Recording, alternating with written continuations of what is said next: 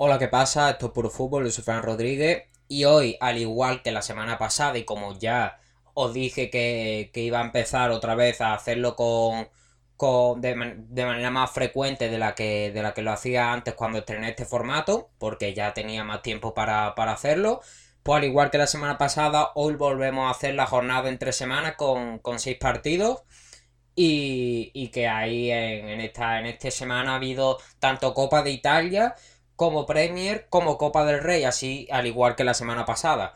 Así que hay muchos partidos que, comentar, como ya he dicho. Y vamos a empezar con el Inter, con el Inter Juve, que, acabó 1 a 2 para, para el conjunto de Andrea Pirlo. Este, este partido en el Giuseppe Meazza, que fue la ida de las semifinales de, la Copa de Italia, que se llevó eh, la Juve y que veremos cómo se desencadena en, la vuelta en el Allianz Stadium.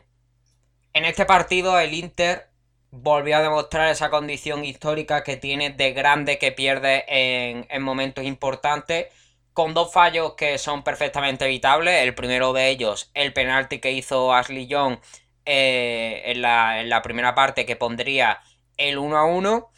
y, que fue perfectamente evitable porque es un agarrón que hace eh, prácticamente sin sentido porque ya el centro se iba y no iba, no iba a entrañar peligro para la portería de Handanovic y aún así Ashley Young hace el penalti que, materializaría Cristiano Ronaldo igual que materializaría Cristiano Ronaldo ese fallo de Bastoni y, también un poco de, de Handanovic que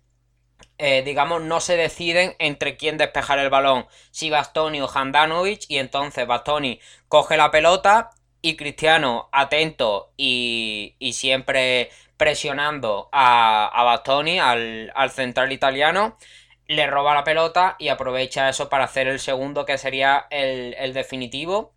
y que, que, daría ese, ese primer paso para, para que la Juve se llevase se lleve el pase a la, a, a la final y que al Inter se le pone cuesta arriba este, esta eliminatoria porque tiene que meter dos goles en el Allianz Stadium, tiene que meter un 0-2 para, para, llevarse el pase a la, a la final. Aunque en este partido el Inter fue el que se puso por delante, empezó golpeando el equipo de, de Antonio Conte con ese gol de, Lautaro y aprovechando el juego rápido y, las transiciones rápidas que tiene este equipo con jugadores como, como Varela, que se encontró ahí muy bien con, con, Lautaro, que me, que me, iba a equivocar con Lukaku, se encontró muy bien con Lautaro y, este, hizo, y este hizo el gol.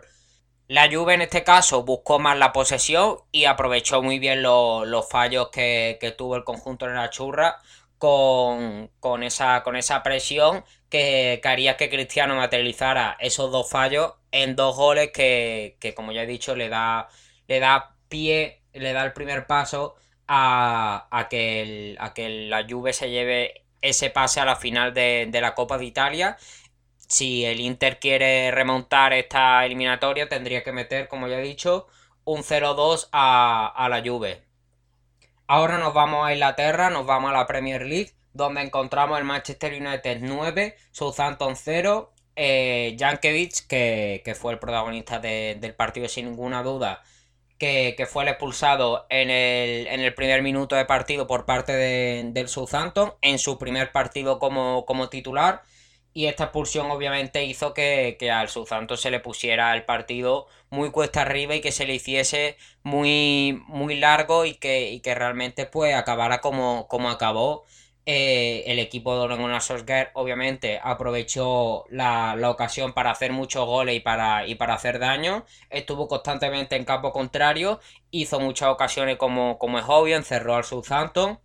e hizo nueve goles que obviamente es una inyección de moral muy grande para, el equipo de Ole Solskjaer que como sabemos estaba recuperando la forma estando de los primeros de, la tabla en la, en la Premier. Pues llevaba varios partidos que, no estaba encontrándose y en este partido obviamente le, ya, le da una inyección de moral que le va a servir mucho al equipo del, noruego. Y en este partido que, como resumen así en una frase, al Southampton no le salió nada y al Manchester United le salió todo haciendo este 9-0 que, pone eh, más cerca al United del, equipo de Pep Guardiola.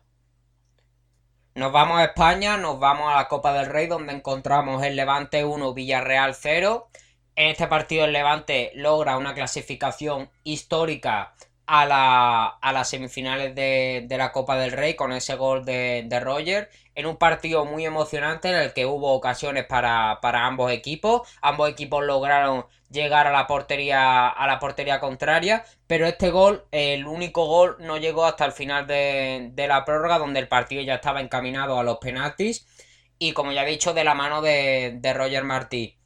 en este partido el Villarreal buscó más tener la posesión, dominar el, partido y crear peligro a través de, a través de esa posesión. Y también de destacar en los corners que, ejecutaba el, equipo de Unai Emery con jugadas ensayadas a través de, los saques de esquina y que crearon también mucho peligro a la portería de, Cárdenas. Que, por cierto, eh, ya que lo he nombrado, quiero destacarlo porque, porque hizo muchas paradas y fue realmente un jugador muy importante para la clasificación del Levante a las semifinales, parando muchas ocasiones claras y, haciendo, que, haciendo que el equipo pues, se clasifique en esta clasificación histórica, como ya he dicho. El Levante, por, por su lado, buscó más eh, hacer peligro a través de, de, la, de las jugadas que, que podía sacar jugo, o sea a través de los robos que, hacía el Villarreal, aprovechar las jugadas que, el Villarreal le dejaba para crear peligro con el juego rápido y una de esas fue la que le dio el, el pase a la semifinal a través de, una jugada rápida en banda izquierda del comandante Morales que da un paso atrás y ahí Roger Martí la pone en la cuadra derecha de la portería de Rulli y clasifica al, al Levante para las semifinales. Nos quedamos en España, nos quedamos en la Copa del Rey, donde probablemente eh, estemos frente al, gran partido de, esta Copa del Rey eh, en lo que llevamos de, competición y eso que ha habido partidos muy interesantes y esperemos que los que vengan también sean tan interesantes como este para, el disfrute de, los espectadores. Y, y es que el Granada contra el Fútbol Club Barcelona, que acabó 3 a 5, fue un partido muy emocionante de dos grandes equipos el Granada, como sabemos, un equipo ambicioso y, que pelea que pelea hasta el último momento como, hemos visto en este partido que fue la revelación de la temporada pasada en liga y que sigue demostrando que un equipo fuerte y que, está luchando por, seguir siendo lo que fue la temporada pasada y lo está logrando. Y el Barcelona que, como sabemos ha ido de menos a más en esta temporada y que ahora parece estar encontrando su forma, su forma de juego que, le hará obtener buenos resultados como ha obtenido en este partido. El Granada en este partido fue muy efectivo, aprovechó muy bien las ocasiones que, que le dio el Barça,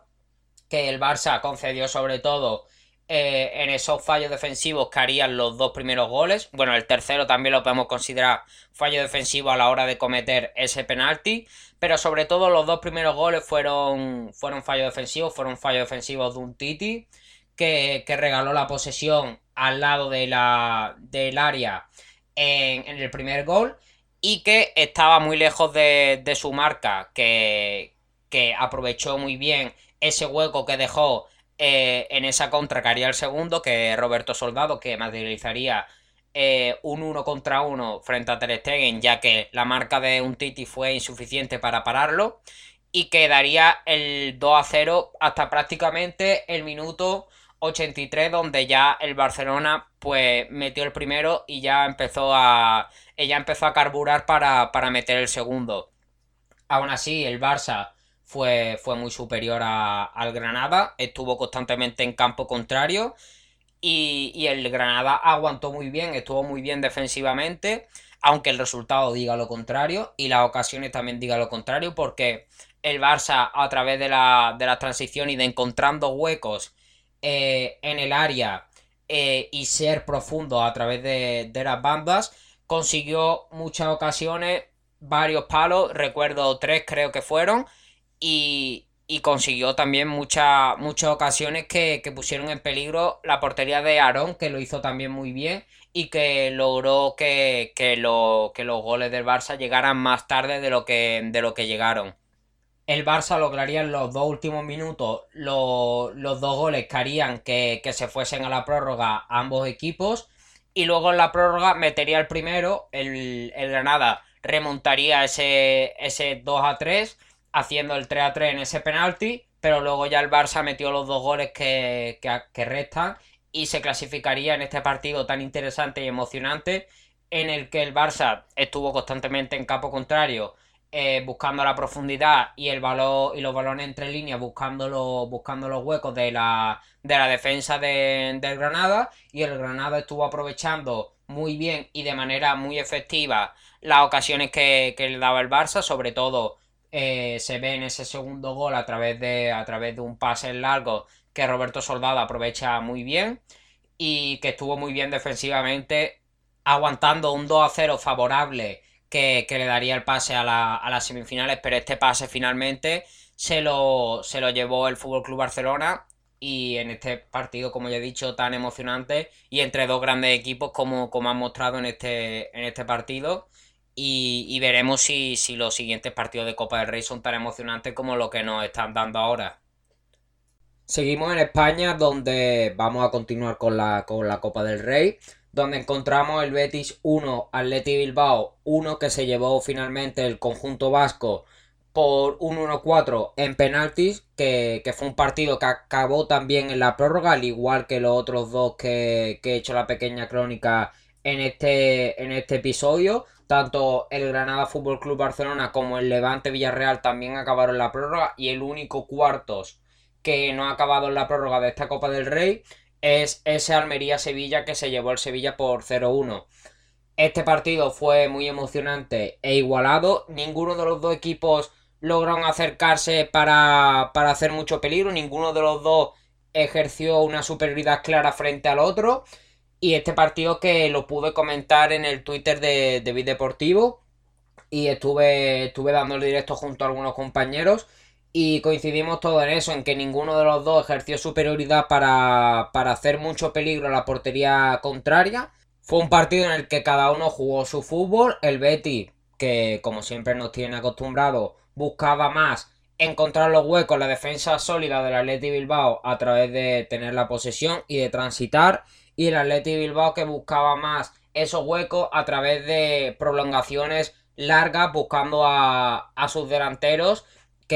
que, favoreciesen el, juego rápido. El Betis que se pone por delante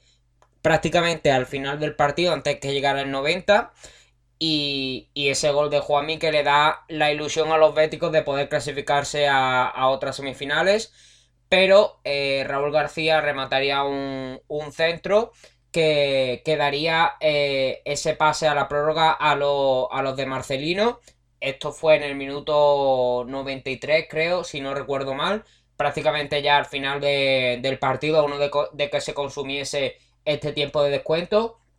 Y luego en la, prórroga no, no, sucedería nada. Se seguirían los dos uno a uno. Y luego posteriormente en los penaltis eh, acabaría 1-4 para, el equipo de, Marcelino. Que con ese último penalti de Yuri Berchiche y con un gran eh, Unai bueno, gran tampoco porque los dos penaltis que, paró fueron al centro, el de Canales muy flojo y el de Juanmi muy centrado, ambos lo adivinó Unai Simón, que, hizo una buena actuación, estuvo, estuvo acertado y, logró que se clasificase el Atleti de Marcelino, que ya tiene eh, la Supercopa de, de España, como ya sabemos, una final de la Copa del Rey del año pasado frente a la Real Sociedad y unas semifinales de, esta, de esta edición de la Copa y a ver si se puede clasificar también a la final de, este año. Y ahora nos vamos a Inglaterra para ya acabar ahí. Acabamos en la Premier donde encontramos el Tottenham Chelsea. Este derby, bueno, uno de los múltiples derbis que, existen en la ciudad de, Londres. El Tottenham que, que su mayor rival es el Arsenal, pero del Chelsea su mayor rival sí que es el Tottenham y en este caso logró eh, esta victoria que le dará los tres puntos al equipo de Thomas Tuchel. Eh, el Chelsea se lleva este derby en un partido en el que dominó y logró acercarse mucho a la portería de, Hugo Lloris, puso en constante peligro a, la defensa del Tottenham. Y que pondría el único gol desde los 11 metros gracias a Jorginho que materializaría un penalti que, le daría la victoria al equipo blue.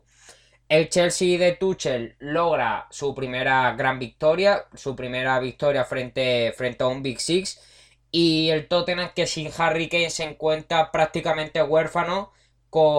sin la referencia en ataque del equipo para, para proyectar con balones arriba y para proyectar el juego rápido, ya que en este partido se vio como no había ningún jugador que hiciese que el equipo fuera tan vertical como, como lo es con Harry Kane. Obviamente la falta de, del inglés es muy notoria por ser el emblema de este equipo y junto a, Son puede ser eh, el gran jugador de, de, este equipo. Pero no había ningún, ningún jugador que pudiera ejercer esa función que, que tiene él en esa media punta, digamos, bajando desde la delantera donde se suele situar normalmente, pero luego baja la media punta para proyectar hacia arriba buscando al propio Son o a las bandas. Y en este caso eh, quizá el que estaba más destinado a ejercer esa función era en Don Belé que finalmente no lo hizo y el juego del Tottenham estuvo en ocasiones muy estático y sabemos que el equipo de José Mourinho eh, es un equipo que busca la verticalidad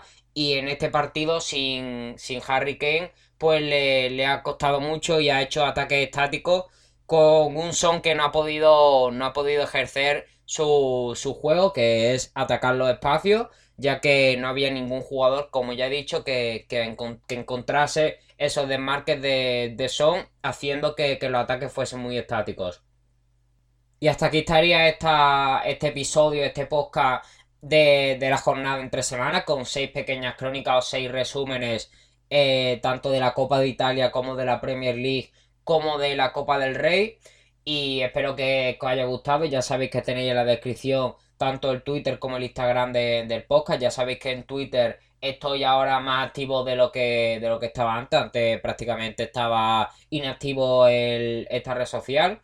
Y, ahora sí que estoy empezando a comentar los partidos que, veo, a comentar cosas que me parecen de interés. Y nada, os invito a que me sigáis, que ya sabéis que está en la descripción, tanto el Twitter como el Instagram. Y también tenéis los artículos en Bit Deportivo, que, que ya sabéis que estoy escribiendo ahí sobre diferentes temas, sobre diferentes partidos y sobre diferentes ligas. Nos vamos escuchando en próximos podcasts. Adiós.